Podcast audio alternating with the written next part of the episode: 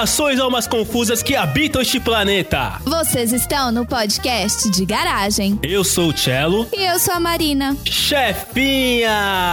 Estamos presentes hoje para falar do quê? De como que anda a vida no Tio Sam, não é? Pois é, o Tio Sam, aquele tão sonhado Tio Sam que só sabe a verdade quem tá lá. Aquele sonho que as pessoas têm, né? A gente vai explicar exatamente por que Tio Sam e por que tudo mais daqui a pouco, mas vamos falar dos convidados, certo? Vamos. Sempre temos convidados aqui na garagem. Sempre. Vamos começar com o André. André, aquela velha pergunta de sempre capciosa no começo do podcast de garagem. Você já andou pela Quinta Avenida assobiando New York, New York alguma vez? Eu nunca assobiei New York, New York, porque eu não gosto de Frank Sinatra. Eu nem viria na minha cabeça isso. Mas o meu professor de guitarra me ensinou a tocar uma música chamada Manhattan. Olha. E eu toquei aqui. Ó, oh, não. Se você, come... Se você andar pela Quinta Avenida solando a música Manhattan com, com o amplificador pendurado, aí sim vai ser um negócio Eu vou atrás style. passando o chapéu pra caçar as chips.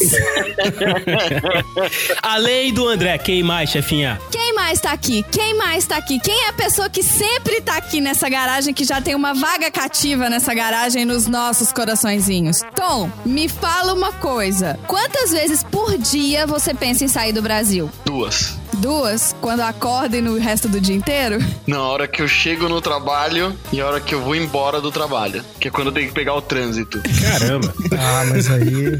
Mas aí a gente vai trazer para vocês tudo sobre esse mundo do tio Sam, toda essa outra realidade, essa maluquice. Mas antes, vamos abrir a porta da garagem.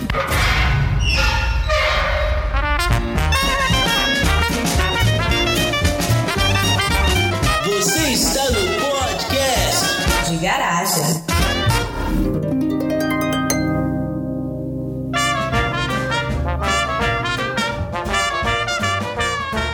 Bom, galera, o contexto é o seguinte, né? Pra quem não sabe, a chefinha e o André foram morar em Nova York aí por questões profissionais. E é claro que isso dá muito assunto, porque o que deve ter de gente querendo saber como que é morar em Nova York, como que é ganhar em dólar, como que é estar ali do lado da Quinta Avenida e como que é receber um monte de encomenda em casa pros amigos e parentes. É por isso que nós trouxemos esse assunto aqui para poder discutir até onde não der mais. Vai ser maravilhoso ter esse podcast, porque toda vez que alguém começar a fazer aquele monte de pergunta, eu vou só mandar o link. Ótimo. Vamos começar do começo. Vamos começar da documentação. É fácil tirar a documentação para entrar aí? Vocês tiveram dificuldade e vocês ficaram com aquela gota de suor escorrendo na testa quando vocês foram passar pela imigração pela primeira vez? Cara, para mim foram dois momentos de suar frio, né? A primeira é na entrevista no consulado, porque por mais que a gente já tenha visto de turista, você tem que tirar um novo visto, que era um, no nosso caso foi um visto de trabalho. E você tem que ir lá no consulado e existe uma lei americana que fala que você não pode trazer nenhum profissional para os Estados Unidos para desempenhar uma função que pode ser desempenhada por um americano. Você não pode tirar os postos de trabalho dos americanos. Ou seja, além de tudo, a gente tem que é, mostrar para eles o quanto a gente é único. Nossa, então. Por exemplo, você tem que ser um profissional da área X, com conhecimento em XYZ,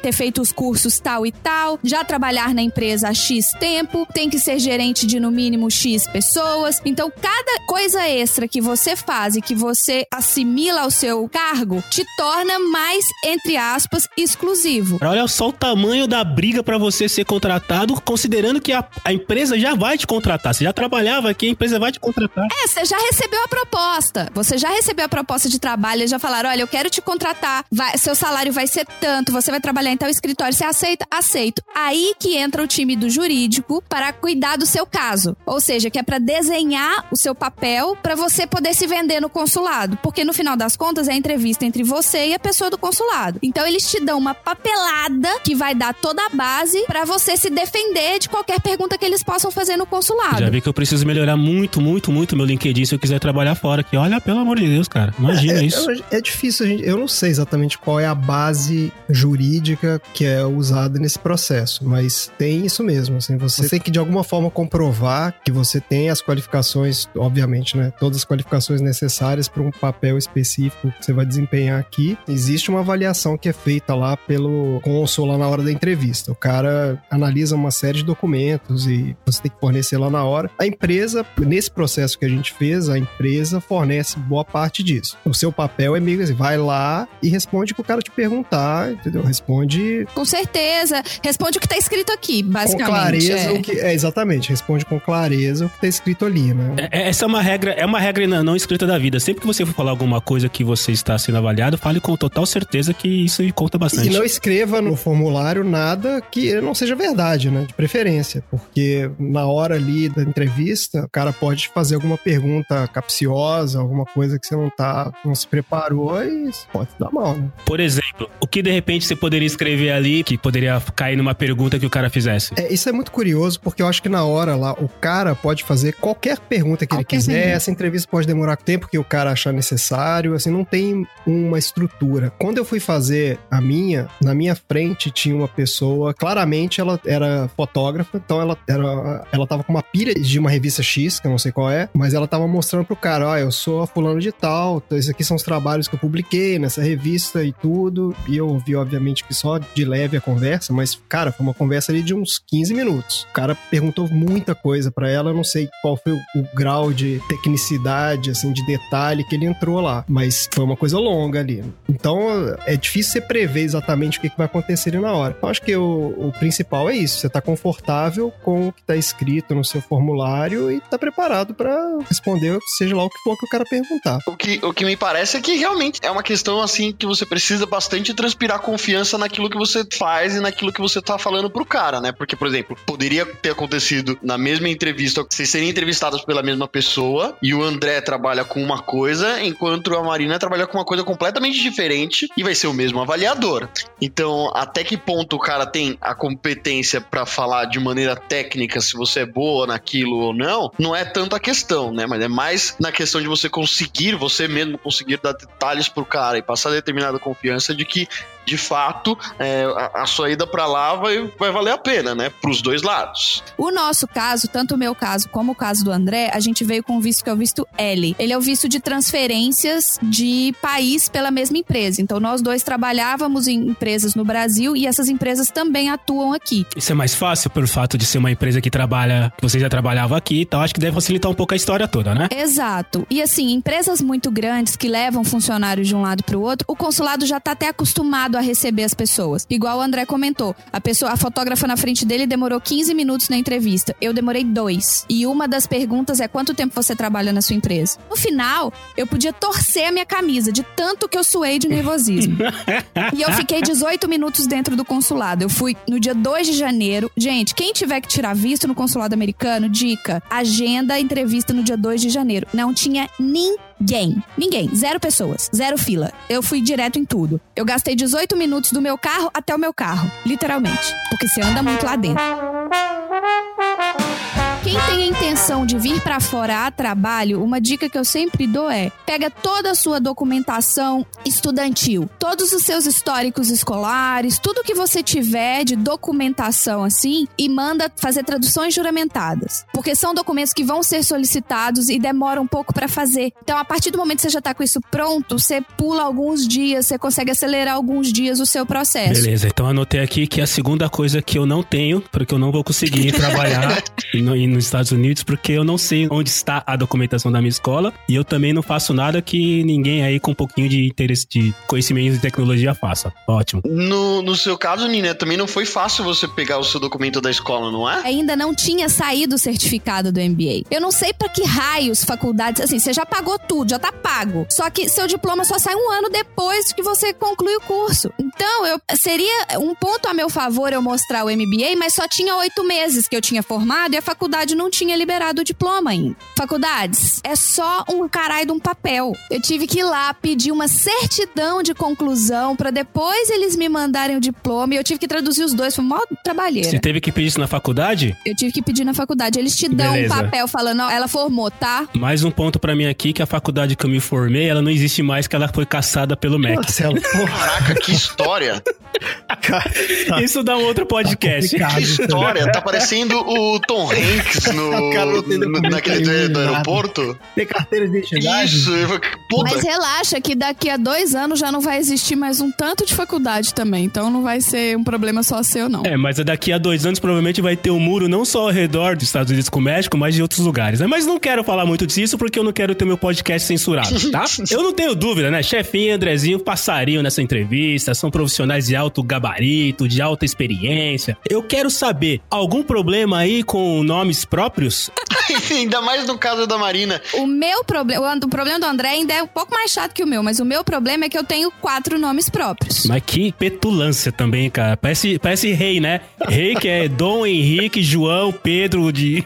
Exato, eu tenho quatro nomes próprios e aqui tudo foi feito pra funcionar com um primeiro nome, um nome do meio e um sobrenome. O grande problema é que por eu ter quatro nomes, tudo meu foi preenchido de maneiras diferentes. Então eu tenho lugares onde o meu sobrenome são os três últimos nomes, eu tenho lugar onde o meu nome do meio tá como os meus dois sobrenomes do meio, eu tenho lugar que tá que o meu nome e o meu primeiro sobrenome são meu nome próprio, como se fosse Ana Carolina, um nome composto. E aí, por exemplo, quando eu fui fazer minha declaração de imposto de renda aqui, eu não conseguia bater os nomes com a documentação, porque todas mostram meu nome completo, mas a divisão lá no banco de dados dos caras e cada um tá feito de um jeito diferente. Mas, mas isso pega mais na questão, é isso que você falou, assim, algumas coisas de documentação e mais é, formais. Na prática mesmo, escolhe o sobrenome que você gosta mais e você vai ter só o seu nome e esse sobrenome, assim, pra tudo na sua vida. Então aí você abre a conta do banco só com nome e sobrenome, você faz o cartão de crédito só com nome e sobrenome, porque se você ficar nessa de querer colocar todos os seus nomes em tudo quanto é coisa, realmente a vida fica difícil. Boa, abrir conta em banco. A gente tem agora todo o movimento de bancos digitais. Como é que funciona? Vocês também têm bancos digitais aí? Eu teve que fazer todo aquele processo de ir lá levar a cópia do Olerite.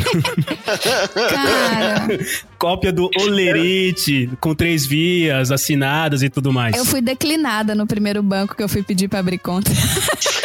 o banco falou, então, não posso abrir sua conta, não. Por quê? Porque no início, quando eu mudei pra cá, eu tava morando num hotel. Então eu não tinha endereço. É, eu também não abriria conta pra alguém que abre num hotel. Não, mas eu Desculpa. tinha uma carta da empresa falando que eu podia usar o endereço da empresa como sendo o meu endereço. Ah, Só não. que eles falaram não. Aí eu fui no outro lado da rua, tinha outro banco. Falei, oi, outro banco. Essa é a minha questão. Na hora eles abriram minha conta, eu já saí com um cartão de lá. Você não mora na empresa, esse negócio de endereço aí, imagina, ia dar um trabalho des- desdanado. É, depois. Você fez a conta no banco e saiu de lá com um rifle, que nem no Tios em Columbine?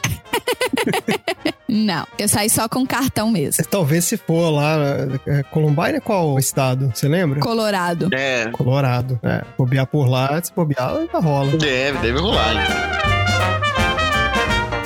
Já que você é, comentou esse negócio de banco e tudo mais, uma vez que a gente tava conversando, você falou do credit score, a maneira como os caras avaliam o crédito, é totalmente diferente do que a gente tá acostumado por aqui. Cara, isso é uma história muito doida que os caras têm aqui. O conceito disso é, pelo que eu entendo, é o seguinte: eles, eles mantêm um histórico do- do- da sua vida financeira, né? E isso é acessado por todas as empresas com as quais você faz negócio a sua vida toda. Puta, que perigo, cara. Meu Deus. Exato, exatamente, é um perigo. E isso define as taxas de juros que você tem que pagar em diversos serviços de financiamento, coisas que você vai fazer ao longo da sua vida. No, no Brasil até tem um projeto de lei, eu não sei se tem uma lei, alguma coisa que tentaram fazer isso também. Tal É um projeto. projeto, né? Do cadastro positivo, eu acho. É Isso. isso aí, cadastro Eu positivo. não sei se não colou, o que, que- não sei o que, que rolou aí. Eu acho que tava tendo algum problema de integração entre os bancos, enfim. É que é muito difícil você fazer isso quando grande parte da população brasileira sequer é bancarizada. Então, o conceito é esse: os caras têm acesso à sua vida financeira e, baseado naquilo, se você é um bom pagador, em teoria você tem acesso a taxas melhores e tudo mais. Só que aí o, o inverso dessa moeda é que se você não é um bom pagador, você não tem acesso a quase nada. Que é o caso de qualquer pessoa que chega nos Estados Unidos. Você não tem credit score. Esse histórico é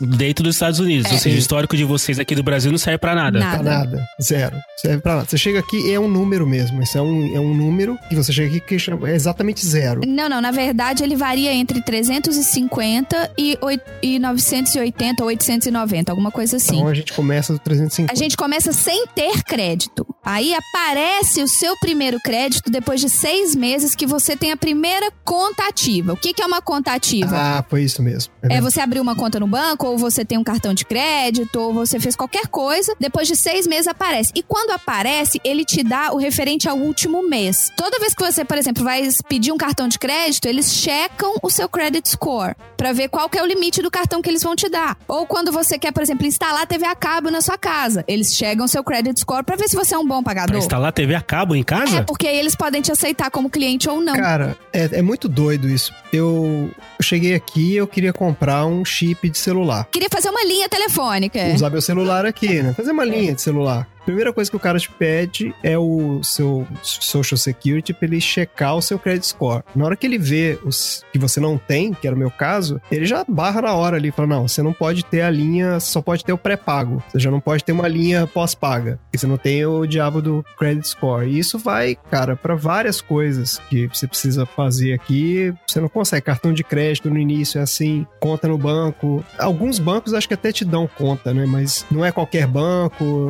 É, aí. E cartão de crédito vai te dar limite de 300 dólares. É, Mas isso, mas isso não seria um nicho de mercado? Porque assim, deve ter uma galera que chega, não de maneira ilegal, mas de maneira legal, mas assim como vocês, não tem um histórico. exato. Então, provavelmente deve existir aí uma grande parcela de pessoas precisando. E se algum banco tiver finança suficiente pra pra sustentar e bancar essa galera, esse banco pode ter um resultado bom, não é?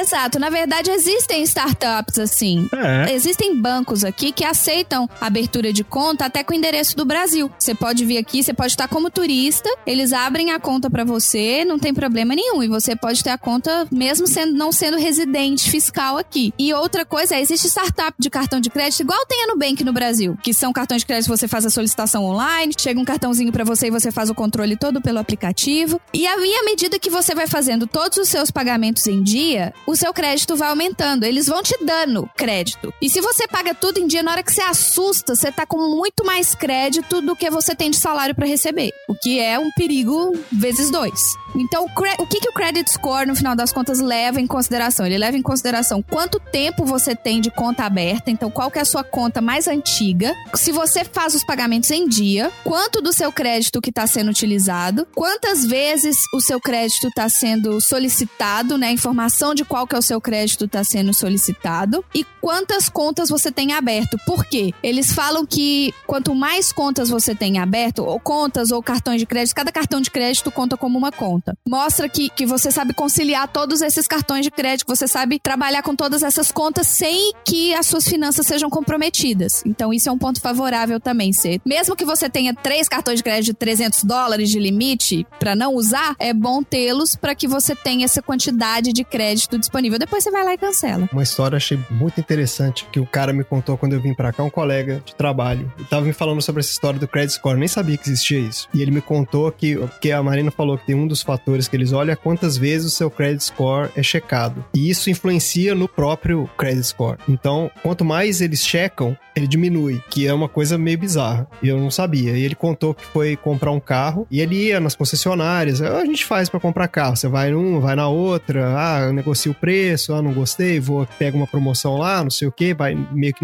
negociando ali. E falou que nessa ele foi lá, trocou o carro. Passou um tempo, ele foi fazer um financiamento da casa dele, que ele ia comprar a casa. E aí ele viu que o score dele tava baixo. E ele não entendeu o que aconteceu. Uai. E foi conversar no banco lá e os caras explicaram pra ele. Falou, não, é porque você teve aqui, ó, um, quantas consultas você teve aqui no mês passado? Teve não sei quantas consultas. E ele ficou sem entender nada. Mas como assim? Consultaram meu score ele baixou? O cara falou, é, a interpretação é que quando tem muita gente consultando o seu score, é porque você tá muito interessado em fazer um bom negócio e isso provavelmente significa que você tá passando alguma dificuldade. Nossa, Caralho, cara, que. Então, Olha a mentalidade, você né? não pode dar sinal de que você é pão duro. Então, assim, você ser pão duro é sinal de que você não sabe gerenciar suas finanças. É uma, é uma maluquice. Esse- cara. Esses caras não manjam nada de negócio de dinheiro, cara. Os caras têm que passar um tempo aqui com a gente no terceiro mundo pra ver como que funciona.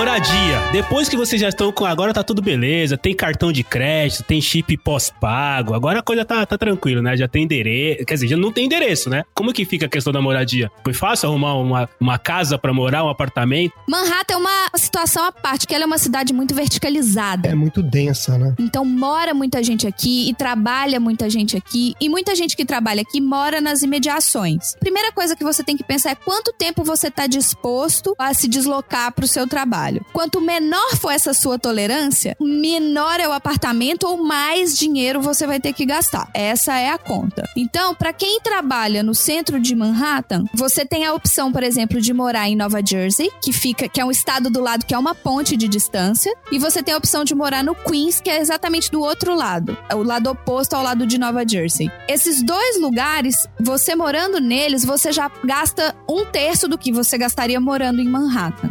Porque é uma cidade muito pequena, é, um, é um bairro muito pequeno e é extremamente concorrido. O nosso apartamento, a gente visitou terça-feira, depois eu voltei para tirar umas medidas na quarta, na quinta-feira eu falei que a gente queria fechar, na sexta-feira eu já podia me mudar. Que louco. Contratos de aluguel aqui também são muito rápidos, são contratos de um ano. Se você quiser alugar por dois anos, é mais caro. Ah, é mais caro. É, É. eu acho que é mais uma que... deve ser uma questão de mercado, porque quando você o cara vai fazer um contrato novo, ele pode renegociar o valor, né? Ah, sim. Se você, eu eu não sei, imagino que seja isso. Quando você tá num contrato mais longo, ele não pode mexer no preço, então ele tem que segurar um tempo. É verdade. São, são 24 meses de, sobre aquele valor, né? Quando com 12 eu posso subir um pouquinho E mais. se a pessoa quiser sair, a procura é muito grande. Eu boto outra pessoa no lugar. É, ele não vai ficar com o apartamento vazio, né? Então, às vezes, bom, imagino que seja isso. Mas a pergunta, vocês, como foram vocês pra arrumar o lugar? Vocês falaram de como funciona, mas e vocês? Então, quando eu vim pra cá, eu nos primeiros 40 dias morei em um hotel, que eu tinha, né, que arrumar um lugar pra ficar e você só consegue arrumar alguma coisa depois que você tá aqui, porque alugar à distância é a maior furada que existe, por razões óbvias. sempre é, sempre Eu- é. A gente chegou a olhar, eu cheguei a olhar apartamentos pra morar sozinha, mas eu optei por alugar um quarto. Eu aluguei um quarto na casa de uma menina brasileira, muito querida, tenho muito carinho por ela até hoje. Eu tinha duas roommates, ou seja, depois dos 30 anos, eu fui pra uma maravilhosa república. Uma república depois dos 30 anos, quem diria, Uma né? república de meninas brasileiras, mas assim, era tudo de bom. Foi ótimo, porque assim, é uma economia. Quando você divide, né, as contas da casa com as meninas, eu consegui economizar uma grana e a estrutura. Aqui, muita gente funciona assim. Muita gente aluga somente um quarto. Muita gente. Isso é o que você mais encontra aqui pra alugar, é quarto. E às vezes é casa de família, sabe? A pessoa tem um quarto sobrando, a pessoa aluga o quarto. Mas tem muita situação também que a pessoa aluga um apartamento grande já pra sublocar. Sublocar aqui é, é comum. Eu acho que no, porque no Brasil eu acho que é ilegal, inclusive. Não, é ilegal. Eu, eu também acho que é legal, porque pelo menos nos contratos de É aluguéis, ilegal, você não no contrato pode. de aluguel que a gente fazia aí, sempre vinha uma cláusula falando, ó, é proibido sublocar, não sei o quê. Eu não sei nem como é que Airbnb encaixa nessa história. É, acho então, não, Airbnb, em algum, se não me engano, acho que é uma relação de cidade. pode ser. Airbnb em Nova York não é permitido. Então eu optei por morar com as meninas até o André vir. Quando o André veio, aí a gente foi para um apartamento para chamar de nosso. Um apartamento gigante. Tão grande, mas tão grande que assim, você estica os braços e você encosta nas duas paredes. É, é- é maravilhoso nosso Ele é apartamento. quentinho, se ele é pequenininho, ele é quentinho. É, e qualquer lugar alto aqui tem uma vista muito bonita, mesmo que seja só uma frestinha que dá pra ver o rio. E aí a gente optou por alugar um apartamento. A gente hoje mora num apartamento próximo do trabalho. É ótimo porque tudo, tudo, tudo que a gente faz, a gente faz a pé. É uma cidade plana, onde tudo é perto e tudo funciona. É impressionante como as coisas funcionam de verdade É, Eu, eu acho que a, a nossa situação de moradia aqui também, ela é muito particular pro contexto que a gente veio, onde é os, os dois trabalhando. Essa provavelmente não vai ser a realidade da grande maioria das pessoas que vêm pra cá, porque ah, os, os aluguéis aqui são muito caros. Realmente são. Então, a não ser que você entre nesse esquema de dividir com alguém, é, alugar um quarto, alguma coisa assim. Exato, porque muita gente vem pra cá quando um, uma das pessoas do casal recebe uma proposta de trabalho, a outra pessoa normalmente vem junto. Ou seja, a pessoa não tá necessariamente empregada. Então você não pode contar com uma segunda renda. Quando você conta com uma renda só, você tá realmente muito limitado. A gente deu, o nosso caso ele é peculiar até por causa disso. E no caso de um, de um deslocamento para os Estados Unidos, é até um ponto interessante da gente trazer, é que o visto de esposa, ele não te dá autorização de trabalho de imediato. Você tem que estar aqui há pelo menos seis meses para poder receber a autorização de trabalho. Então, por exemplo, se eu tivesse vindo como esposa do André, não como funcionária da empresa que eu trabalho, só para eu começar a trabalhar, eu teria que ficar seis meses sem trabalhar. E você também não pode ficar fazendo trabalhos ilegais, nada, porque eles sabem de tudo que você faz aqui, gente. É tudo monitorado. E como é que tem tanta gente ilegal então, cara? Porque se tem todo esse monte de regras, se é tudo monitorado, tem uma galera É, ilegal. na né? verdade, esse lance de ser ilegal, ele vai pegar se você sair daqui, né? Quiser voltar. Ou se os caras literalmente te pegarem de alguma forma, que não é tão fácil, porque a fiscalização acho que acontece mais na fronteira mesmo. É, né? a fiscalização acontece muito nessa parte de, de Tem transporte. história de gente que tá aqui há anos, 20 anos. O cara tá ilegal aqui. Tá ilegal por quê? Provavelmente porque ele entrou legalmente. E ficou. Então entrou com visto de turista, entrou com visto de estudante, alguma coisa assim, e ficou. E nunca mais foi embora. Ele não indo embora, então ele não entregando um passaporte na alfândega lá, a maior parte das vezes não vai acontecer nada mesmo. Lembrando que isso, essa situação que o André citou, ele é o imigrante irregular. O imigrante ilegal é o que entrou Ah, sem Aquele que autorização. foi de barco. é o que foi no caminhão É. lá. Aquele, aquele que foi que aquele foi escondido dentro do, do porta-luva do carro, que nem aquela novela lá. É risco Sol. de vida. É, mas esse aí é barra pesada demais, porque aí é, o- é é a galera que normalmente tem que pagar pra alguém pra fazer essa entrada ilegal, né? Passa lá pelo deserto. Esse, no caso, é o imigrante ilegal. O ilegal é quem realmente não, tem, não teve autorização pra entrar. O irregular é que realmente é o que fala, seu status está irregular. Ou seja, você está aqui, mas o seu status já É, venceu. você entrou pra ficar três meses e ficou três anos. Esqueceu de ir embora. Esqueceu, putz, cara. É, pô, eu tava Como aqui, pode crer? Acontece. Deixei a roupa no varal. esqueci. Mas igual eu comentei, a pessoa com visto de turismo, ela pode abrir conta em banco. Tá. Ela vai ter menos crédito, mas ela pode abrir conta em banco, ela pode ter cartão de crédito, ela pode alugar um apartamento. Porque eu ia perguntar como é que funciona o sistema de social security pra alguém que tá irregular. Aí é que funciona tá. normalmente? Não, aí é que tá. Pra você ter um Social Security, você precisa estar regular. Existem pessoas que já tiveram Social Security, porque elas já estiveram regulares uma época da vida delas, e elas continuam tendo o documento. Se registros estão entrando nesse número, você pode ter um problema se você eventualmente quiser sair do país ou se você quiser regularizar, porque ali já tá a prova clara de que você estava aqui, que você estava irregular, que você estava usando um documento que você não tinha autorização pra estar usando. Eu tenho a sensação que quando passa aqui no- nas televisões do Brasil, que tem o Brazilian Day, tem aquela porrada de brasileiro assistindo o show da Ivete Sangalo e do Jota Quest, o Serginho Grossman apresentando. Brazilian Day é maravilhoso, Cara, cara. eu tenho a sensação que se bater a polícia ali, vai sobrar só o Serginho Grossman, só, só o Jota Quest E só a Ivete Sangalo. Porque eles estão a trabalho, né? Olha lá. E, ó- e olhe lá, e, e o Andrezinho e a chefinha, porque de resto, cara, vocês foram no Brazilian Day, Não, a cara? gente não vai porque a gente nunca mais vai nesse negócio, cara. Foi uma roubada É, inacreditável. Brazilian Day Ah, não é pô, pra nós. pra nós não quê, somos cara? brasileiros Porque a dignos do tava Brazilian na Day. fissura de comer pastel. Esse que era o problema. Vocês foram no Brazilian Day pra comer E tomar pastel? água de coco. E tomar água de Era o coco. que eu iria fazer também. Cara. Era o único motivo que eu iria pro Brazilian é? Day. é isso. O, o Brazilian... eu- acho que deve existir algum acordo entre orga- eventos ou a prefeitura ou uma vista grossa que esse pessoal de imigração faz nesse tipo de evento de país. Eu não digo só no Brazilian Day. Com certeza. É, o cara não, não vai dar pra fazer A bate. pergunta é, existe o Mexican Day? Existe. Cara, o Mexican Day, se eu fosse, né, desculpa, mas vamos lá, é a realidade do, do mundo, né? Se eu fosse mexicano, nunca que eu iria no Mexican Day, que é basicamente você ir dentro de uma armadilha. Meu Deus. Que horror. É, desculpa, mas é a realidade da atual da, da situação, né, cara? E por que que vocês tiveram que ir no Brazilian Day pra comer pastel? Então, o problema do Brazilian Day é que a gente nunca tinha ido. Então, a gente ficou pensando, nossa, que legal A gente tinha Brazilian acabado de Day, vamos mudar. pessoas do Brasil, vai ter feirinha.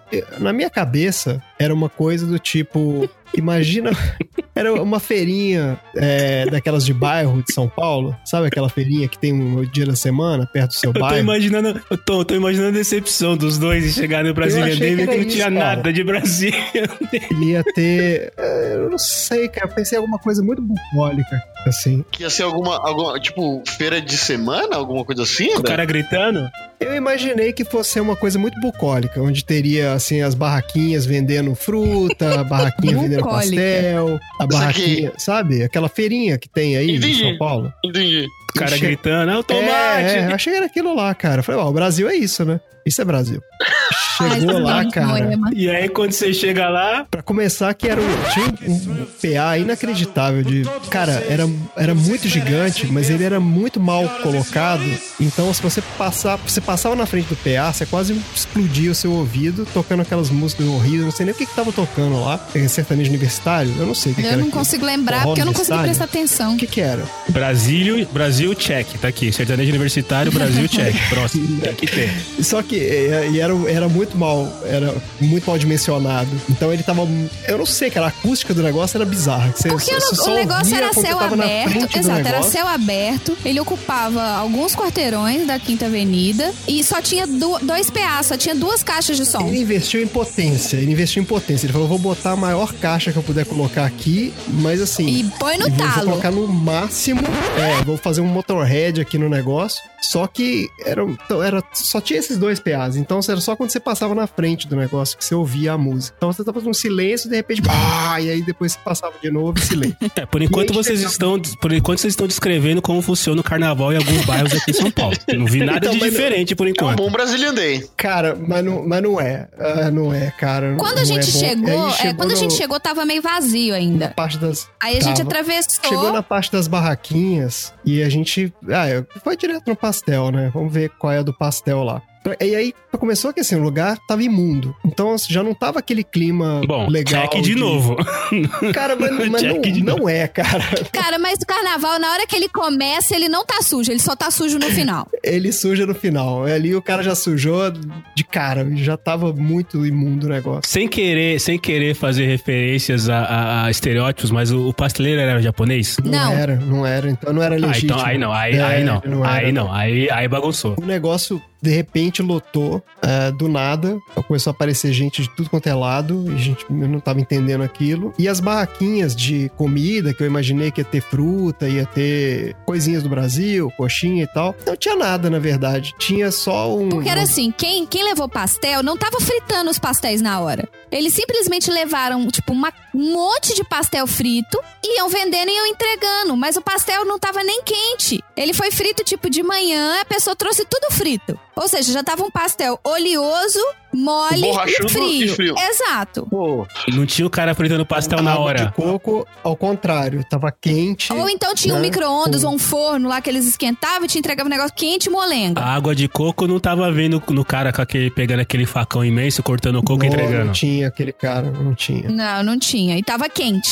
A água de coco tava quente. A pessoa que tava abrindo demorou um tempão pra abrir um coco. E se eu não me engano, era. E o coco tava quente. dólares o coco 6 dólares. 5 de dólares. pastel. 5. 5? Acho que era Então, 5. vai ser 12 dólares esse, esse, esse lanche delicioso. Que foi um pastel que a gente não conseguiu comer. 12 não, E- 24, né? Porque cada um dos trouxas foi lá e comprou um. Também, exato. Se eu tivesse aí, eu não ia dividir o pastel com ninguém, não. o, o, o Brazilian Day é que dia e por que que é nesse dia? Ele normalmente é no fim de semana mais próximo do 7 de setembro. Claramente, nós não somos o Nós público-alvo somos o dessa festa. público-alvo, exato. Então também a gente também Era não isso pode... que eu ia perguntar, assim, porque além de todas as coisas que tinham lá, quem era a galera que tava nessa festa? Tinha muita gente, cara. Tinha muita gente. O senti- a sensação que eu tinha era de pessoas que realmente A sentem impressão falta que do dá é Brasil. isso mesmo, é que é gente que, no, que mora aqui há muito tempo, que não volta, que não, não vai ao Brasil há muito tempo, ou por falta de. Não é por, por falta de opção mesmo, por falta de poder aquisitivo, por falta de possibilidade, por falta de passaporte, eu não sei. Mas a impressão que dá é que pessoas que moram aqui há muito tempo. E meio que já, acho que já esqueceram como é que tá no Brasil, como é que é lá, e acha o pastel daqui bom, não sei. Mas a gente que tinha chegado há pouco tempo e lembrava do gosto do pastel daí, eu achei bem zoado. É, eu vou deixar anotado aqui pra daqui a, deixa eu ver, daqui a uns 15 anos, a gente fazer essa pergunta de novo pra vocês pra ver se vocês gostaram do pastel ou não do último Brazilian Day. Vamos ver. Mas já que o Brazilian Day foi uma decepção, como é que fica a vida social? O que, que vocês estão fazendo de vida social? Eu tô engordando. Só uma coisa, o fato de engordar não tem nada a ver com Nova York, né? Poderia engordar aqui também. Você não precisa ter ido pra Nova York pra engordar. Você tá engordando aqui também, hora essa. É, eu sei. Não, mas, no, no- por exemplo, vocês são um casal que vocês foram pra aí e aparentemente vocês não conheciam ninguém em Nova York, certo? Certo. E quem eu conhecia me ignorou. Deixa eu já fazer uma reclamação formal nesse podcast. Fica essa indireta do bem aí. Mas, mas, é- mas eram Fica brasileiros? assim direta do bem. Sim, parentes, amigos de algum tempo. E aí a gente conversa com a pessoa, fulano, eu tô indo pra aí. A pessoa, uau, vamos encontrar. E de repente a pessoa some. Ah, isso a gente faz aqui também. Então, Marcelo, tudo, tudo que acontece aqui acontece aí também, cara. Isso aí realmente É. não tem. Só que aí é o Let's Schedule. Essa... Ah, sure, sure, sure, let's, Let's go, schedule. yeah, yeah, let's go, let's go. Então, assim, foi a ponto de marcar com pessoas. Vamos sair na sexta-feira? Vamos sair na sexta-feira. E na sexta-feira eu mando mensagem ninguém me responde. Cara, então fala não, tô ocupado. Ou fala vamos marcar, fala um let's, let's schedule. Mas não fala vamos, não marca e depois, sabe, some. Marcelo, o ápice da nossa vida social aqui foi quando você veio visitar, cara. foi ali, foi um fim de semana de aventura, cara. Foi o ápice da Nossa, vida social. Muita Eu preciso ir aventura. mais vezes. Marcelo foi nossa primeira visita. Foi muito incrível. Eu preciso ir mais vezes pra Nova York, então. Mas assim, talvez é, é- é o costume das pessoas mesmo. Assim como elas fazem aqui no Brasil o lance de, ah, vamos marcar, vamos, a gente se encontra, tudo mais e tal, e acaba não acontecendo. Talvez quando vocês foram, vocês estavam numa expectativa que poderia ser diferente, porque é outro país e as pessoas talvez tinham, mudariam a, a cultura, a maneira de ser. Vocês estavam nessa expectativa? Nova York, eles falam que é uma cidade do mundo, né? Que É. o que menos tem aqui, na verdade, é americano. Então eu realmente não sei te falar exatamente qual é o comportamento do americano, porque eu não conheço quase nenhum. Se você for olhar na, na minha área de trabalho, nas baias, né, de onde eu trabalho, tem um chinês, uma francesa, uma porto-riquenha, eu, né, brasileira, aí tem uma mulher de Porto Príncipe, tem uma russa e tem uma polonesa. Americano mesmo não tem. Americano tem a secretária, ela senta um pouquinho mais afastada, uma simpatia, uma senhorinha, mas assim, ninguém que a gente vai chamar pra tomar uma, entendeu? Eu conheci algumas pessoas no trabalho, mas são culturas muito diferentes. Então é muito difícil você falar se é porque elas moram aqui, se é porque a cultura deles é assim. É, vou te dar um exemplo. Uma das coisas mais estranhas que eu já vi aqui nos Estados Unidos é que as pessoas cantam, celebram aniversário, certo? Assim como em todo lugar do mundo. Aham. Ok. Só que aqui as pessoas cantam parabéns, elas não batem palma. Ah, não? Não. Daí você vai cantar parabéns e fica sozinha, batendo palma. Não, o parabéns aqui não se bate palmas. Alguém segura o bolo com as velhinhas e as pessoas vão cantando em volta. Happy birthday to you. Só que ninguém bate palma. Aí a primeira vez que eu fui experienciar esse ato de cantar parabéns, lá estava eu, Happy birthday. Eu via que ninguém tava batendo E as pessoas palma. olhando pra você, né? Why? Why Mas é verdade, clapping? pensando aqui nessas coisas de filme, série, que a gente, eu não me lembro também de alguém chegar com Happy Birthday to You e as pessoas saírem batendo palma por aí. As pessoas não batem palmas. As pessoas. Isso é muito É estranho. verdade. e aí eu comecei a reparar em restaurante, em coisa assim, e as pessoas só cantam o parabéns. E é tão borocochô sem bater palma, gente.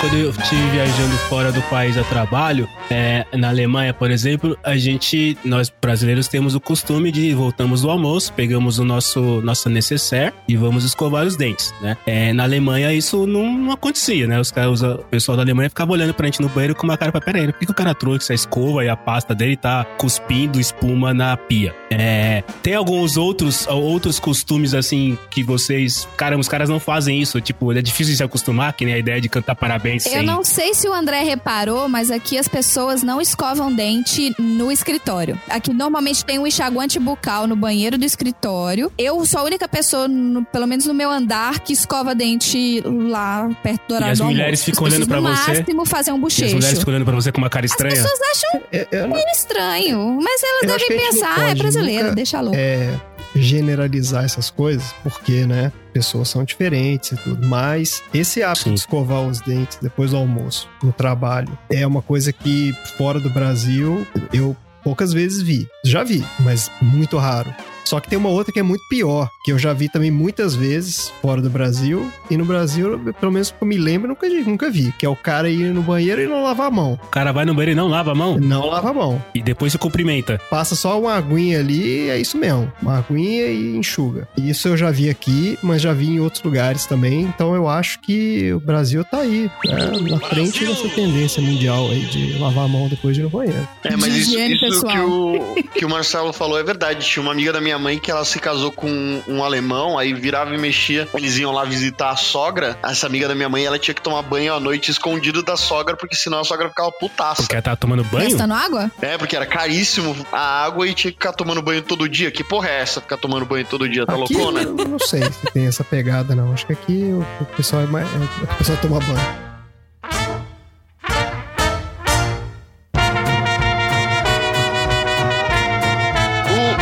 Queria perguntar pra vocês era assim: é, não sei quanto André, mas a, a Marina, se foi pra Nova York, foi uma vez ou outra, certo? É, antes de morar, você disse? Antes de se mudar pra Nova York. Eu nunca tinha ido pra Nova York. E como é que é você, vocês se mudarem pra uma cidade onde vocês são trabalhadores e turistas ao mesmo tempo? Então, assim, uma coisa é, eu sempre tive vontade de morar fora porque eu queria conhecer as oportunidades aqui, eu queria aprimorar um pouco mais meu inglês. Quando eu cheguei aqui, eu sentia que eu tava fora do país, principalmente por causa do, do entorno, porque todo mundo só falava inglês. Mas no final das contas, você, você ia explorando igual eu fui explorar São Paulo. Eu também cheguei em São Paulo de uma vez. Então eu fui explorando São Paulo à medida que eu ia morando e que eu ia trabalhando lá. A minha grande sorte, né, a minha grande bênção é que a minha empresa ela fica bem no meio de Manhattan. A minha empresa, olha, tá sócia proprietária.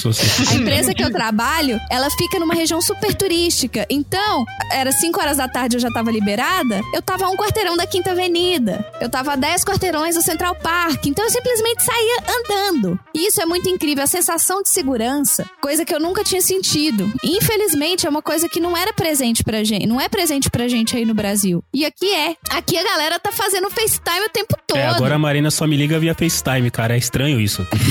Entendeu?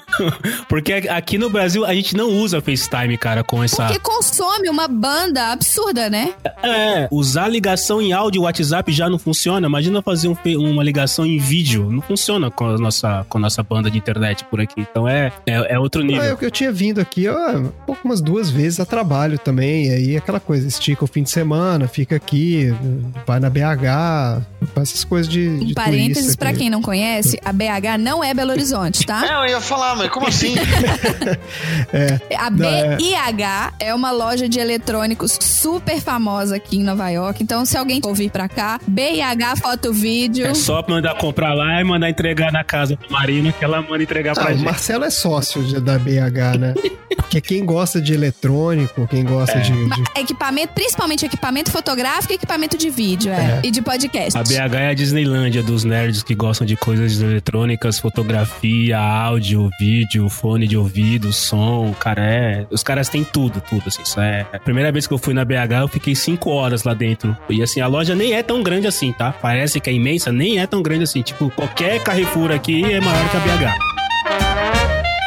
Fazer o check aqui então de passeios turísticos, vai, vamos lá. Coisas básicas que as pessoas que vão pra Nova York sempre falam que, né, é, passeios básicos de Nova York. Vocês já foram no Rockefeller Center? sim. Sim, check. Vocês já foram no Madame Tussauds? Passar na porta serve? Não, tem que entrar Então lá, não. tirar foto com os, com os bonecos de cera. A gente passa na frente dele, é, com frequência, mas não. Eu, eu tenho medo daqueles bonecos. Né? Pô, cara, é muito. Tem muito. Parece. É muito realista aquilo. Eu acho, eu acho um rolê bizarro. É um rolê bizarro. É um rolê bizarro. É como se você fosse ver um museu de seres empalhados, bichos empalhados, eu acho. É. Vocês já foram na, naquela loja imensa de M&M's que tem ali perto da Check. Três Foram, né? Aí, tá vendo? Aí você vai entendendo os interesses. hein?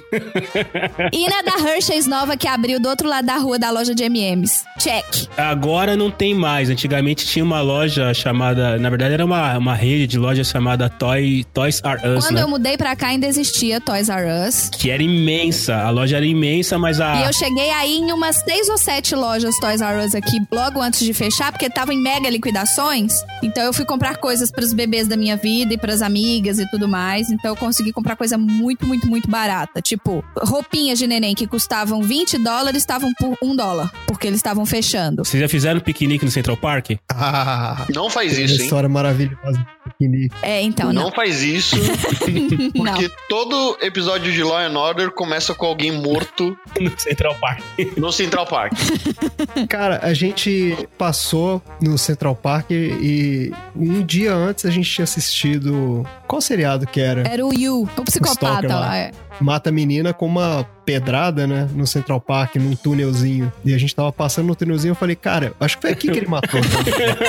e se for olhar a quantidade de filme que o sujeito mata no Central Park. Sem contar que todos os Law and Order, todos os. Law and Order é típico. Começa assim, o shooting, 6 horas da manhã, alguém fazendo jogging, puf, tropeça, aí tem alguém morto. Você fazer jogging no Central Park deve ser uma das coisas mais perigosas que você pode fazer. Com não, não. certeza. Seis da manhã. Eu, eu consigo ver, acho que centenas de filmes começam com alguém fazendo nova- em- no Central Park e morre ou é atacado. Ou morre assim. ou tropeça num cadáver, então, ou acha um É cadáver. isso, Você- é isso. Ou então encontra com a, a velha das pombas no, do Esqueceram de Mim, O que, que é isso, cara? Nossa senhora.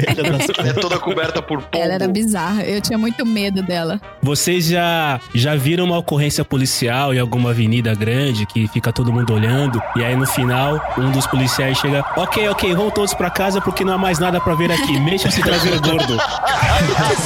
já aconteceu isso? Mas a gente viu uma ocorrência policial também viu? uma vez aqui. Viu? Aqui perto de casa. Eles estavam dando uma dura num sujeito que parece que tava com droga. Eu não lembro o que que era.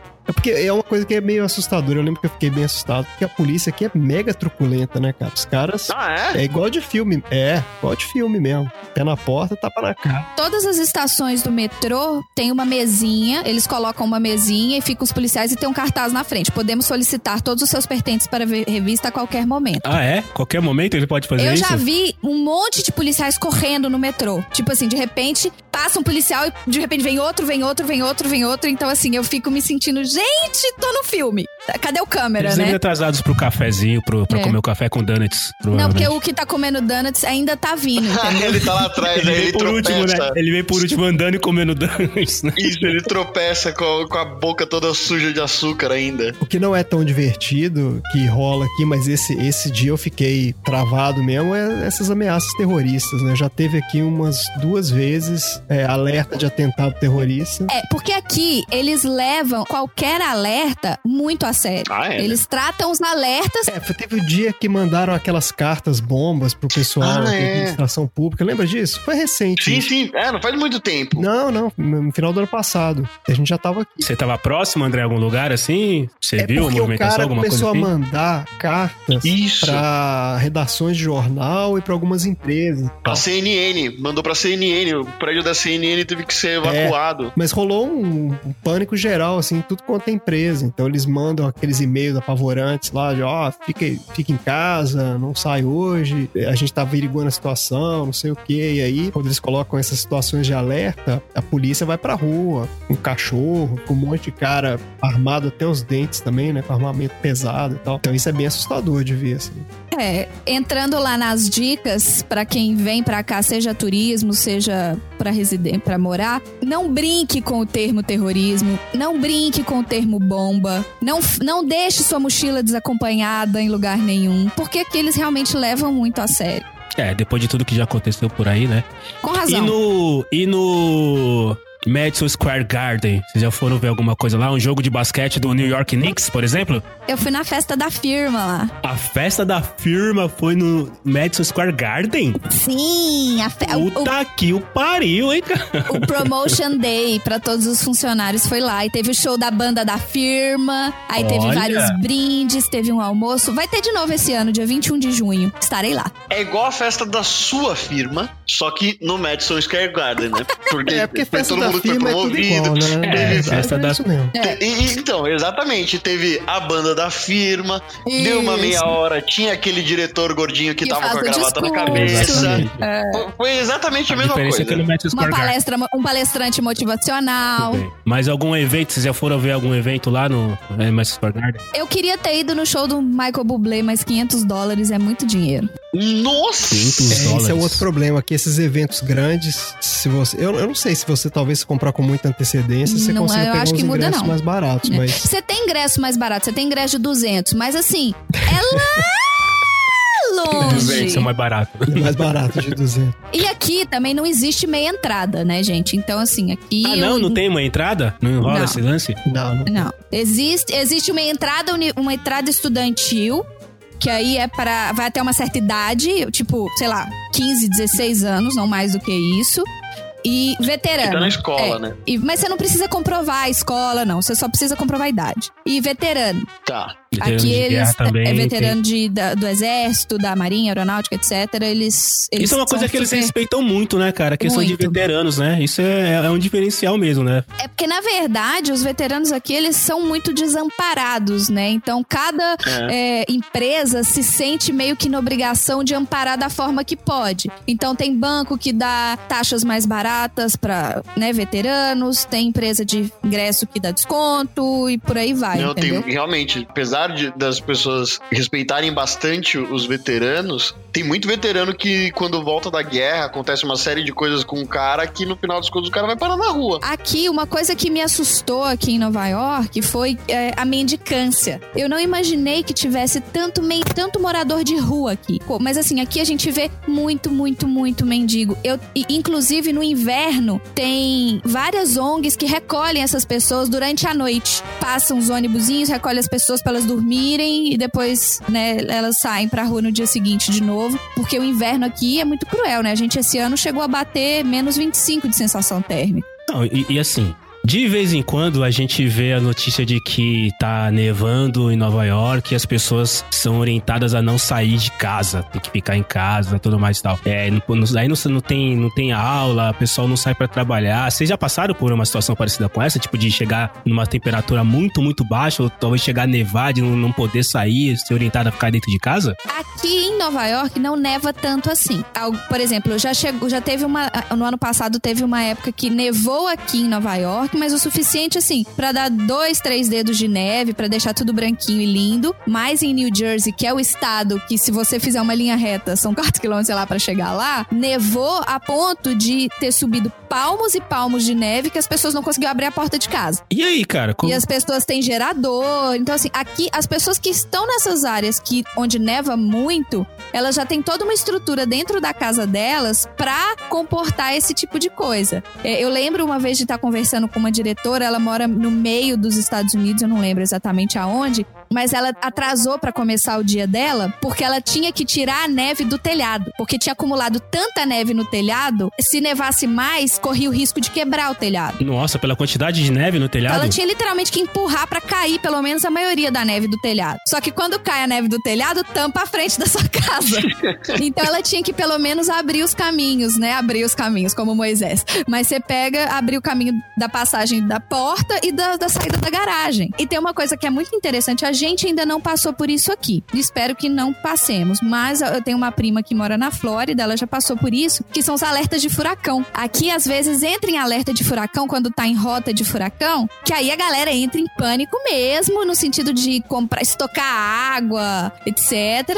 A empresa que eu trabalho, ela tem um alerta por SMS que te avisa se vai chover demais a ponto de alagar, se vai nevar demais a ponto de comprometer os deslocamentos. Ela te manda mensagem e fala pra você ficar de casa. Em Nova York você falou que chega a ter dois dedos de neve, é isso? É, aqui eu nunca peguei muita neve. Eu peguei um dia Cara, de. dois dedos de neve é neve pra caramba, viu? Pra gente que não tá acostumado, porra. Sim, é um dia muito gelado e assim, o que é muito perigoso, principalmente pra gente que não tá acostumado, fica super escorregadio. É muito perigoso. Eu, na primeira vez que eu saí e fui trabalhar no dia seguinte a uma nevasca, depois do terceiro escorregão de quase cair, eu fui numa loja e comprei uma bota de neve. Isso é uma coisa, né? Toda, toda roupa de frio que você tem num país que não é um país de frio não serve, né? Você tem que comprar outras roupas. Então, né? assim, a nós no Brasil a gente não tem roupa Não, a gente não tem roupa que- de que- frio. Que, suporte o a gente frio. não tem roupa É. de frio. A roupa que nós temos aqui não é de Uma frio. coisa que eu achei muito legal depois que eu mudei pra cá é que aqui as coisas mais básicas, como logística e transporte, elas funcionam. Seja no metrô, né? Com o metrô aqui dentro de Nova York você tá em na maioria dos lugares. Seja com os correios, por exemplo. Hoje a Amazon faz as entregas via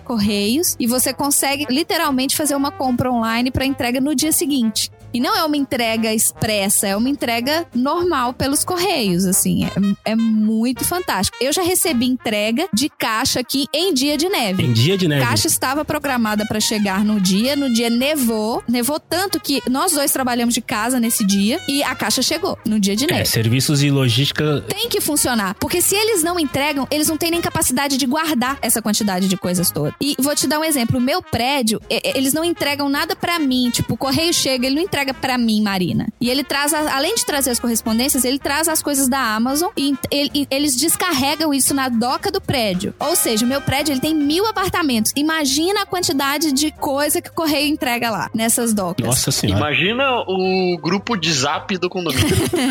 Agora, imagina essa- esse serviço de entrega na Black Friday. Nossa, é verdade, cara. Na Black Friday. Puta, pode Meu crer. Deus do céu, deve ser um desespero. E, e aí, o, o meu prédio mesmo, ele tem que ter uma logística de recebimento das coisas, catalogar as coisas certinho e entregar nos apartamentos certos. Aqui no meu prédio tem uma pessoa que ele só cuida de entrega de encomenda. Uma? Uma. Ele fica o dia inteiro. Caramba, eu imaginei que você ia falar que tinha uns 10 caras fazendo isso. Tem uma pessoa pra entregar pra mil apartamentos? Mas ele é por conta e os apartamentos que autorizam a entrega. Porque você tem que autorizar o cara a entrar no seu apartamento. Ah, o cara pode entrar no apartamento pra deixar a encomenda lá dentro e não deixa na porta. Não, ele deixa do. Ele abre a porta e deixa do lado de dentro da porta. Não fica pra fora. Caramba. Você autorizando ele, você, o cara vai passando nos andares e vai entregando as, as encomendas. Eu acho isso muito fantástico, de ter as coisas serem entregues dentro da minha casinha.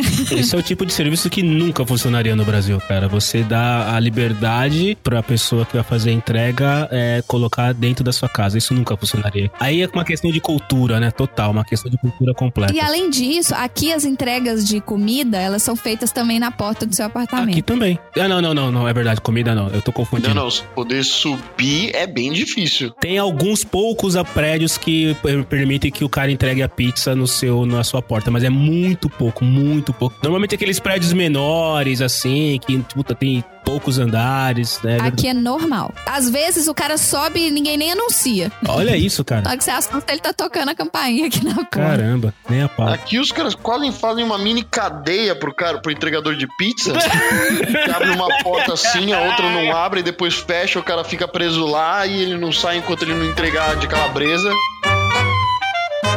Esses serviços são os básicos. É, E assim, americano é muito bom pra inventar muita coisa. Serviços inusitados. Na verdade, não, não tanto de americanos. Eu- de- no, o lugar que eu mais ouvi falar de serviços inusitados foram, foi, foi no Japão. É. Né? De contrata acompanhante pra, pra passear, contrata gente pra ir no cinema com você. Cuddler. Né? É uma pessoa Tem pra fazer cachorro, carinho na você sua pode cabeça. alugar, não tem? Você aluga Tem, cachorro? tem. Cachorro que você Tem. pode alugar. Ah, no- Aí, Tom, aluga o drogo. Alugar o cachorro? É, você É. aluga o cachorro. Você quer passear com o cachorro, mas você não tem um cachorro. Então você vai lá. O cara quer passear pra aluga um paquerar. ca- Não, é o cara que é companhia. Tem serviço inusitado aí? Então, a gente contratou uma cat sitter. Gato é o, é o animal que mais se aproxima do ser humano no que se refere à indiferença às pessoas. Independência, né? Exato. Então, mas na verdade ela não precisava nem interagir com o gato. Ela precisava limpar a caixinha de areia do gato, repor ração, colocar água, porque a gente ficou fora durante um tempo seguido, entendeu? Hum, tá. Então, por mais que a gente tenha uma estrutura que comporte alguns dias de ausência, que o comedouro delas é automático, a- o bebedouro tem um reservatório, mas assim, precisava de vir alguém aqui pra completar, né? Encher as coisinhas. É uma empresa,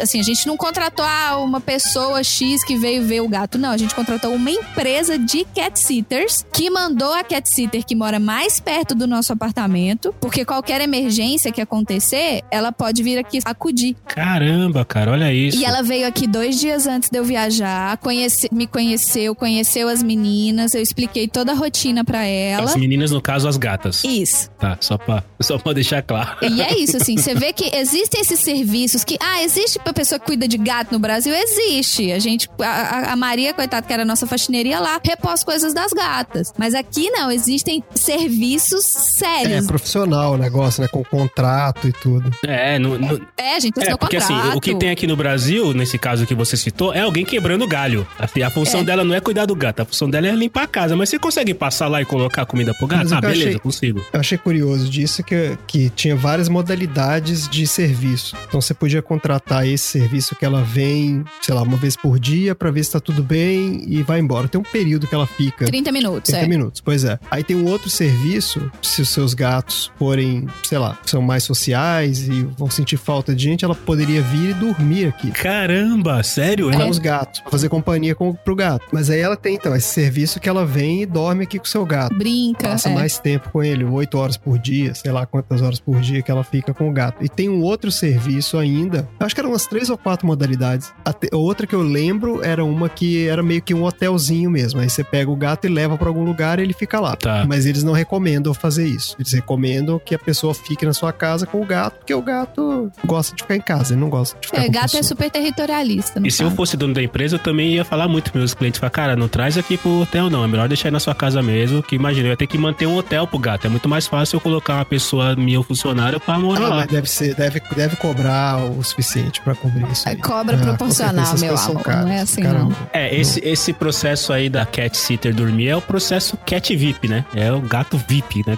O gato quer que a pessoa durma aqui em Pois casa. é. E existem necessidades, E é é. curioso essas coisas de serviços aqui que é, eles vão colocando os opcionais também, né? Porque, ah, você pode vir, pode dormir, mas sei lá, se quiser que coce o gato, paga 5 dólares a mais. Coçada. Agora sim, o Tom tá quieto porque ele deve estar se perguntando por que esse privilégio para os gatos? Ou seja, os cachorros também não podem ter a possibilidade de ter o dog, dog, dog, dog Com sitter? certeza. Inclusive, é, deve ser um mercado muito maior do que o mercado de cachorro Cara, de deve gato. ter é, calopsita sitter aqui. Calopsiter. Calopsitter. Iguana sitter. Deve Aqui ter. no nosso andar, eu não sei se vocês são familiarizados com raça de cachorro, mas aqui no nosso andar tem um Weimaraner. Tem quem vai quem? Vai aonde? Sa- Você sabe quem que é o Weimaraner? Não. É o Scooby-Doo. Caralho, ele é enorme, Ele velho. é enorme e ele tá num dos apartamentos no meio do andar, que são apartamentos de um quarto. Tá, eles contratam, às vezes, serviço de dog walker, que a pessoa vem, ela já tem o nome, né? Que você pode colocar o nome da pessoa no sistema do prédio, você não precisa nem estar em casa. Na recepção, eles te dão uma chave reserva, você pega o cachorro, passeia, volta o cachorro, guarda o cachorro em casa de novo e devolve a chave na portaria. Inclusive, no nosso prédio tem um. Porque quando tá nevando ou quando tá chovendo muito, você tem uma área que é fechada, coberta, para os pets brincarem. É como se fosse um playroom de pets. Cara, esse mercado pra animais de estimação é um mercado sem fundo, assim, porque as pessoas realmente tratam os, os animais de estimação como se fossem filhos. Então, qualquer tipo de serviço, por mais estranho que possa parecer numa primeira vista, vai ter público sim, né, cara? Com certeza Ainda vai. mais aqui, em que as pessoas trabalham demais e os cachorros eles ficam o tempo todo dentro de apartamentos minúsculos é, cons- e não é caro, sabe? Eu já vi nesse tem aplicativo de dog walking que às vezes eles cobram tipo 12 dólares a hora. Pra o cara que é um puta executivo que tá ganhando uma grana aqui, não mata você gastar 30, 40 dólares por semana pro seu cachorro passear mais na rua, entendeu? O povo gasta muito mais do que isso com cachorro. Eu achei um pet sitter aqui, 20 dólares a hora, que cachorros, gatos, peixes, pássaros, répteis, pequenos mamíferos, etc. e aí, meu filho, entra elefante, qualquer coisa. Fazenda de formiga. Isso, só faltou o cara colocar reino animalia.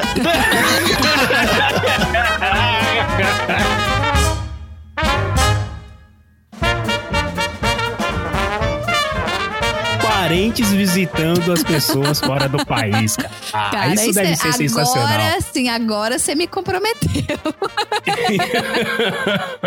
Isso deve ser sensacional. Vamos lá, né? Parentes visitando, aquela coisa, estamos em outro país, não falamos a língua. Deve ter sido uma coisa assim, já aconteceu, já aconteceu. Deve ter sido uma coisa, no mínimo, tudo bem, não precisa contar todas as histórias aqui, porque a gente não quer ninguém deserdando ninguém. Mas, é, deve ter sido interessante. Cara, né? é super curioso porque, assim, é uma realidade muito diferente diferente da realidade deles, né? E ao mesmo tempo as pessoas são super curiosas de entender o que tá acontecendo. Então, ao mesmo tempo que eu tinha que fazer as coisas andarem, entendeu? Por exemplo, fazer a compra no mercado, eu também tinha que responder todas as perguntas de o que, que é isso, o que, que é aquilo, para que, que isso serve? E como que. Nossa, como que paga? Nossa, que legal, olha isso aqui. Então, assim, eram vários comentários, eu tinha que ver onde que as pessoas estavam, eu tinha que estar tá dentro do campo de visão das pessoas para elas não se perderem, porque se se perder é mais difícil ainda de encontrar. Então, ou seja, eu tinha que fazer. Eu, eu, eu, eu me senti no início, pelo menos nos primeiros dias, eu me senti aquela tia da escola no dia da excursão, sabe? que tem cada criança tá olhando para um lado e você ainda tem que, tipo, vamos pro ônibus, todo mundo, vamos? Sempre olhando, todo mundo olhando pra frente. Então, assim, foi, foi super pe peculiar, assim. Mas o que eu posso falar é que a minha família abraçou tudo que eu. Todas as coisas que eu enfiei eles. Então, assim, eles comeram comida que eles não conheciam, andaram de metrô. Ó, oh, o negócio é o seguinte: não tem carro, não. Então, cada um pega seu bilhete do metrô aí e vamos pegar metrô. E andamos de metrô pra baixo pra cima, carregamos sacola, levei no outlet, e aí tiveram que fazer conta. Ah, não, isso aqui é 20%, 50%, tem taxa, não tem taxa. Então, assim, a, a reclamação que eu escutei que foi mais constante é que tava todo mundo muito cansado. Porque eles andaram demais. É, e pelo que você tá falando, você deve ter ficado exausta também, né? Porque literalmente, né? Ser a tia da excursão, cara, não é um negócio muito fácil, né? Ainda é, mais pra dessas adultos, né? férias né? deles, quem precisa de férias sou eu. Não, imagina, imagina. Você acompanhou, André, o pessoal fazendo a visita e tudo mais, ou você é de maneira bem, bem estratégica estava fora nesse momento? Convenientemente. Então, coincidente, não, conveniente, coincidentemente, eu tive que fazer uma viagem nessa época que eles estavam aqui, então eu só acompanhei os, é, os primeiros dois dias, mas estava trabalhando também, então não pude ficar muito junto. Mas a Marina fez um, um, uma programação mega profissional também. Ela fez, foi realmente um trabalho de guia turístico mesmo. Comprar ingresso. Até porque a gente não fez nenhum passeio turístico, super turístico. Igual você estava listando, teve vários que você poderia ter listado que a gente também não foi. Porque os passeios turísticos que o Marcelo listou também, é só assim, foi na loja tal, foi na outra loja, é, o turismo fez, né? Comprar bugiganga. E foi, foi ótimo, porque vários passeios que eu não queria fazer, ela fez. Então, já tá feito. Então, tá, convenientemente então, ordenado. Melhor dos mundos. Eles tiraram foto com o cowboy pelado? Não, mas tinha um cara vestido de Trump. Um cara vestido de Trump? Muito bizarro. Tinha, tinha um cara vestido de Trump, muito bizarro. Mas aí eles são meio tímidos. Por não falar inglês, eles ficaram meio tímidos. Mas, certamente o cara também não falava inglês. É, então tava tudo em casa. galera tá fica aqui, né? Mas assim, eu descobri que a minha casa, o limite de quantidade de pessoas né, dela é muito pequeno. Porque quando começou a todo mundo fazer mala ao mesmo tempo, eu entrei em pânico. não tinha chão suficiente para abrir todas as malas. A gente abre uma, fecha, guarda, agora abre a outra. Porque não dava chão suficiente para todas as malas.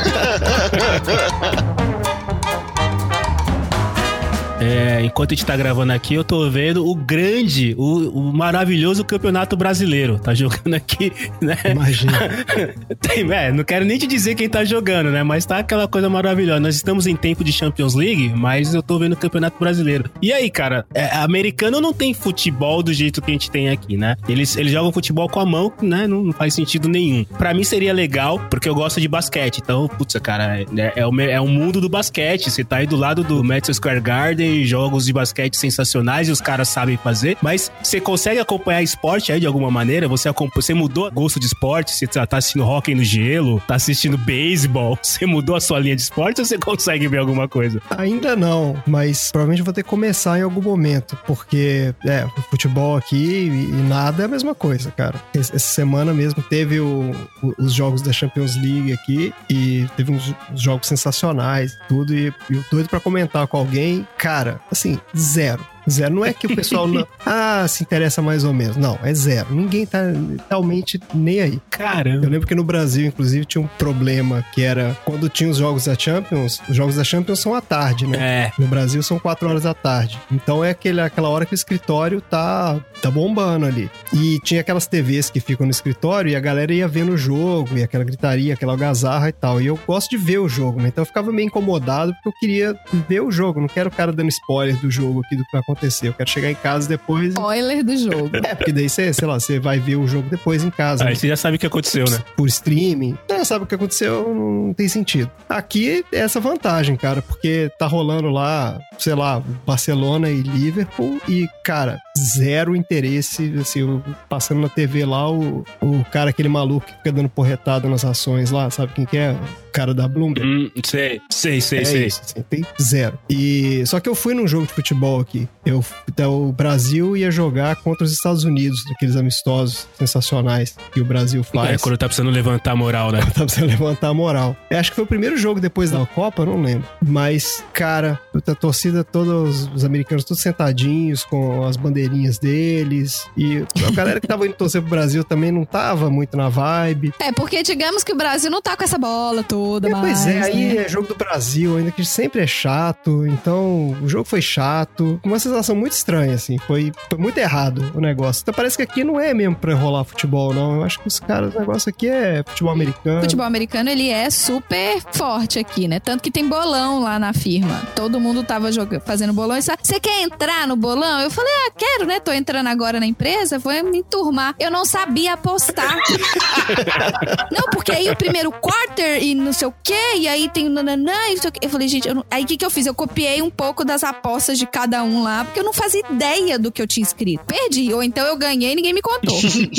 eu também não sabia nem olhar depois. Beisebol, não entendo, não consigo entender. O jogo pra mim não faz sentido. E aqui a gente vê muito é isso mesmo que o Marcelo falou, é basquete e hockey no Madison Square Garden e futebol Não, e americano. beisebol, eles são malucos aqui com beisebol também, que é uma coisa incompreensível, né, cara? Isso é. É porque aqui em Nova York eles têm um time forte de beisebol que é o New York Yankees, É, né? o Yankees é super famoso e tudo mais. Tá? eu acho que é, eu acho que os outros times dos outros esportes não são meio merda, assim, eles não. E tem o de basquete, que é o New York Knicks. E, e só, o time de futebol daqui, eu já vi algumas pessoas com camiseta do time daqui. O... Tem time de futebol daqui? Tem, tem o New York City. Ah, é verdade. Que é a franquia do Manchester City. Ah, é a franquia do Manchester. Os caras têm uma franquia. Tem a franquia, tem. O City tem em vários lugares, tem os times, vários, inclusive tem o mesmo uniforme e tal. Só que é um time, né? É daquele jeito, né, cara? É pra jogar nos Estados Unidos. Então, Você, você tava falando do jogo de futebol do Brasil e tudo mais tal, cara. É que assim, por mais que seja um jogo meia-boca, o, o Brasil, quando joga fora, atrai muita gente, né? Porque. ah. Normalmente, o, quando, a não ser quando são esses amistosos muito meia-boca, mas existem até aquelas teorias da conspiração que a, a Nike diz que a CBF tem que levar não sei quem e tudo mais e tal. Então, assim, cara, você, você leva o Neymar pra jogar, o Neymar sozinho é um cara que chama atenção pra caramba, independente se ele tá jogando bem ou mal não. Pessoas que gostam de futebol ou que gostam de esporte querem ver o cara. Nem nessa situação assim, ou seja, nem pela fama do futebol brasileiro deu excitação na galera pra assistir o negócio. Foi aquele joguinho meia-boca mesmo, Cara, assim, foi, tipo de. muito, foi muito meia boca, cara. Foi muito. E foi tava- meio de semana, É, foi sabe? Dia, é, não foi era dia de final. semana, o estádio tava, tipo, meio a meio, é, no sentido de meio cheio, meio vazio, não meio torcida do Brasil, meio Estados Unidos. Tinha muito mais torcida do Brasil do que dos Estados Unidos, mas tava, tipo... Vários, Cara, sabe o que que parecia? A vibe era daquele jogo que rola do seu filho, do seu sobrinho, eu não sei, jogo de criança no fim de semana, que você vai Hum, meio assim, ah, nossa. vamos lá ver o fulaninho jogar. Nossa. Tava um monte de família, você via a família dos caras do, do time dos Estados Unidos, com a todo mundo com aquela roupinha, escrevendo o nome do cara, sabe? Cada um tem uma letra na camisa. Cada um com uma letra. Nossa. Caralho, que e aí, quando ele entrava no horrível, campo, o pessoal cara. levantava, gritava, assim, mas, cara, era tipo, era muito pouca gente, cara. Tava muito triste. assim. Que horrível. Parecia aqueles jogos mesmo de, de, sei lá, de universitário. Eu nem sei, acho que de universitário é mais animado. Que bad vibe, Né, cara. mas, mas realmente do seu filho da, jogando de uma escolinha É, contra outra. exato, é essa vibe, assim, de... Ou a sétima A contra a sétima D, sabe? Alguma mesmo. coisa assim. Que você vai me por obrigação, só pra É porque torcer a mesmo. sétima pro A contra a palma. sétima D tá de colete. O da escolinha, pelo menos, tá de uniforme, entendeu?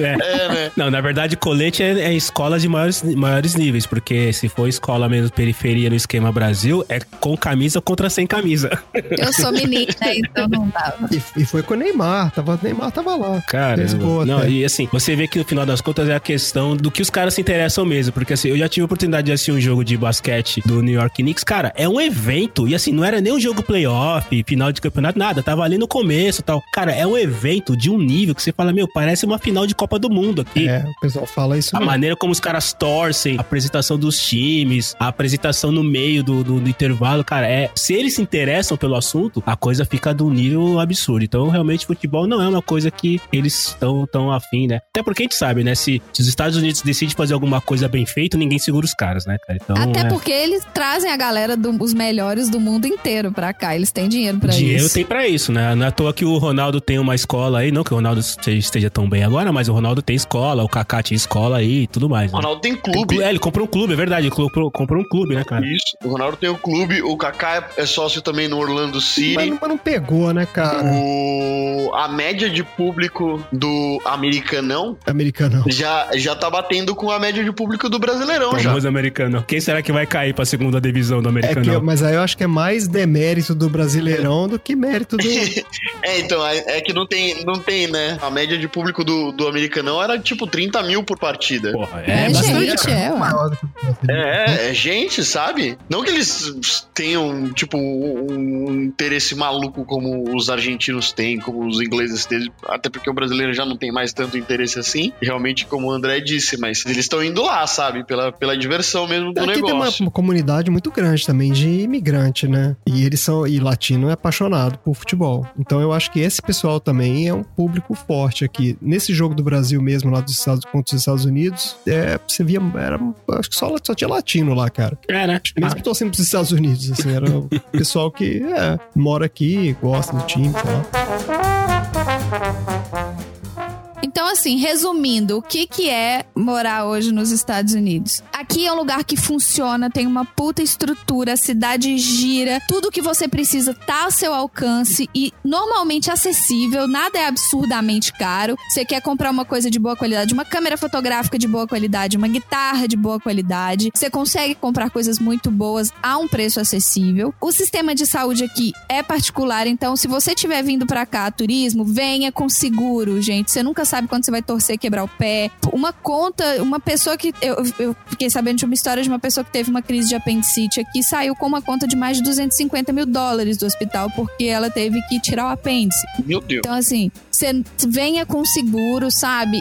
Existem pessoas que estão aqui há muito tempo, cada uma sabe a razão pela qual tá aqui, né? A gente não tá aqui é, para julgar ninguém. Muita gente deve sentir falta de casa, muita gente deve ter perdido vários momentos porque não pode sair daqui. Quer dizer, poder sair pode, mas se sair não volta, né? E tem gente que criou toda uma vida aqui. E não acreditem em tudo que vocês leem no Facebook, não acreditem em fake news, não acreditem em WhatsApp, pelo amor de Deus, porque as histórias das. O que, o que eu vejo de informação errada, eu tô em vários grupos de Facebook de pessoas que moram aqui, tem muita gente que tá no Brasil e pede informação pra quem tá aqui. É impressionante a quantidade de informação errada que o pessoal passa. Mas assim, é muita informação errada. Então, se você tem interesse em vir pra fora, seja pra morar, seja pra estudar, seja pra trabalhar, pra viagem, a lazer, pesquise, tá tudo a um Google de distância de você. Tudo, para tudo nessa vida tem uma palavra-chave. E é isso, essa é a minha mensagem. Tá bom, virou praticamente um manual de como se mudar para os Estados Unidos. Porque as pessoas vêm conversar com a gente querendo uma receita, Põe entendeu? no Google. Põe no Google. Isso quando não vem pra gente falando assim: olha, a prima do marido do irmão do meu primo tá indo pra aí. Você não tem umas coisas de locais para indicar, de local pra indicar, não? Aí sabe o que, que acontece? Aí você fala pra ela, fala, faz o seguinte, vamos marcar a hora que você Vamos chegar marcar. aqui. Let's schedule.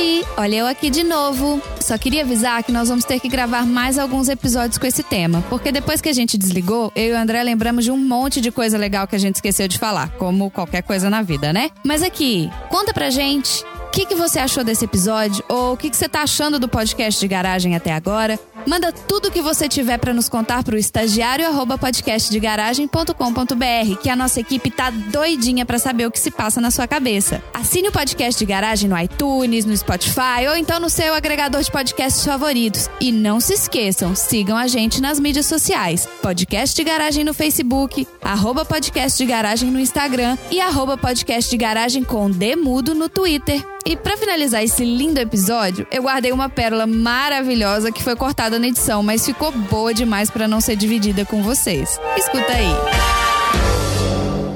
Mas não tem, uma, não, tem uma rua aí que tem, que tem restaurantes é, brasileiros, Ai, supostamente caralho, como é que era o nome daquele comercial que passava no Tem. SBT? Aquele que venha tomar um É legítimo cafezinho brasileiro em Nova York. Nunca vi. Tinha um comercial muito antigo no SBT que passava no. no... É por isso eu sou jovem. No Viva a Noite. Viva a Noite. Passava no Viva Era a coisa... Noite. Putz, era, era- Ai, caramba. Eu, eu vou lembrar, eu vou lembrar. Eu vou lembrar, mas tinha, tinha. Era uma loja só de artigo brasileiro, assim. É, mas não é aquelas lojas de Miami, não? que você tá Não, não, não. Ele falava em Nova York, venha tomar um legítimo cafezinho brasileiro de não sei o quê. Cara, eu não sei, eu não achei legítimo cafezinho brasileiro aqui, não, cara. Aqui a gente tem o legítimo café Nespresso. Café aguado. Café aguado. Caraca.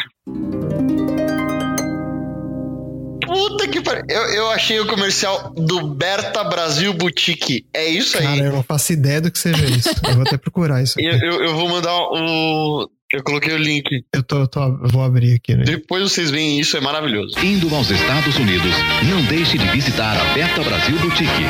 Lá você encontra a maior variedade de produtos com os melhores preços, além de contar com aquela hospitalidade. Venha tomar um delicioso cafezinho brasileiro em nossa loja. Em Nova York, Rua 46, número 151, sétimo andar. Berta Brasil Boutique. Uma casa de brasileiros servindo você nos Estados Unidos. É Ai, que bizarro mesmo. Tem É. uns artigos que eles vendem aqui, ó. Dá, dá pra ver que é um lance bem anos 80 mesmo. Olha, Isso! olha só. Isso era muito antigo, passava no SBT direto, direto, direto. Cara, eu não lembro. nos desenhos de ta... do- nos desenhos de manhã. Não Passava no intervalo ideia. da Mara Não é tão Maravilha. antigo assim, não, Tom. Tá aqui, tá. Será que é? Isso é bem antigo. É Cafezinho bem brasileiro e Guaraná Antártica bem gelado.